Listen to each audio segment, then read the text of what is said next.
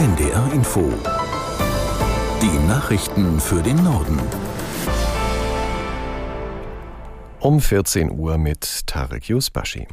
Im Nahen Osten kommt es weiter zu Gewalt zwischen israelischer Armee und der radikal-islamischen Hamas im Gazastreifen. Auch heute wurden wieder Raketen auf Israel gefeuert. Es gibt mehrere Verletzte. Außerdem hat Israel 300.000 Reservisten einberufen. Jan-Christoph Kitzler in Tel Aviv fasst die aktuelle Situation in der Region zusammen. Es gab heute wieder Raketenalarm. Gerade erst am Mittag sind Raketen eingeschlagen. Nicht alle konnten abgewehrt werden von der israelischen Luftabwehr. Also die Lage ist wirklich angespannt, das muss man so sagen. Auf der anderen Seite meldet die israelische Armee einen Erfolg. Alle Ortschaften am Gazastreifen, in die Kämpfer aus dem Gazastreifen eingedrungen waren, sind inzwischen befreit. Aber was noch nicht klar ist, ob noch weitere Kämpfer auf israelischem Gebiet sind. Davon muss man ausgehen und die können auch weiter Schaden anrichten. Also Israel hat die Lage noch nicht voll unter Kontrolle und fliegt gleichzeitig aber schwere Luftangriffe und beschießt Ziele im Gazastreifen. Auch dort sind viele Menschen gestorben. Die Zahl der Toten wird hier jetzt inzwischen mit über 700 angegeben, aber es könnten noch mehr werden. Die Bundesregierung prüft nach den Angriffen der als Terrororganisation eingestuften Hamas ihre humanitäre Hilfe für die palästinensischen Gebiete. Laut Bundesentwicklungsministerin Schulze flossen zuletzt rund 72 Millionen Euro pro Jahr an Hilfsprojekte im Gazastreifen, aber auch in das Westjordanland. Und zwar ausschließlich an Organisationen, die die Menschen in den Gebieten unter anderem mit Nahrungsmitteln versorgen oder etwa Kindern und Jugendlichen eine Perspektive ermöglichen sollen. Es gibt keine direkte Finanzierung der palästinensischen Autonomiebehörde und es gibt natürlich keinerlei Finanzierung von Terrororganisationen. Und trotzdem, wir waren alle hier so geschockt von den Bildern, dass wir gesagt haben, wir wollen noch mal genauer hingucken, noch mal ganz sicher sein, äh, dass da nichts in falsche Kanäle geht. Bundesentwicklungsministerin Schulze. Der Betrieb am Hamburger Flughafen ist wegen einer Anschlagsdrohung vorübergehend eingestellt worden. Ziel war laut Bundespolizei eine Maschine aus dem Iran. Aus der NDR Nachrichtenredaktion Diane Batani. Die Bundespolizei hat nach eigenen Angaben eine Mail mit einer Anschlagsdrohung gegen die Maschine aus Teheran bekommen. Das werde ernst genommen. Das Flugzeug landete demnach am Mittag in Hamburg und steht jetzt in einem Sonderbereich.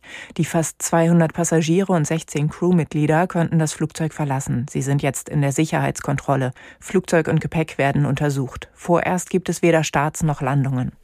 Die Politiker der Ampelparteien in Berlin diskutieren über die Ergebnisse der Landtagswahlen in Bayern und Hessen. Die Liberalen, aber auch die SPD und die Grünen haben schlecht abgeschnitten. Klar stärkste Kraft wurden in beiden Bundesländern jeweils die Unionsparteien CDU bzw. CSU.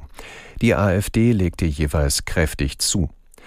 Unser Hauptstadtkorrespondent Torben Ostermann zur Bedeutung der Landtagswahlen für die Arbeit der Bundesregierung. Das ist jetzt die ganz große Frage. Es ist offensichtlich, dass die Streitereien, die es innerhalb der Ampel gibt, äh, dass die nicht auf die Ampel einzahlen, auf keine einzige äh, der drei Parteien. Es sind drei Parteien, die zusammen regieren. Das gab es in Deutschland noch nie. Das ist relativ kompliziert.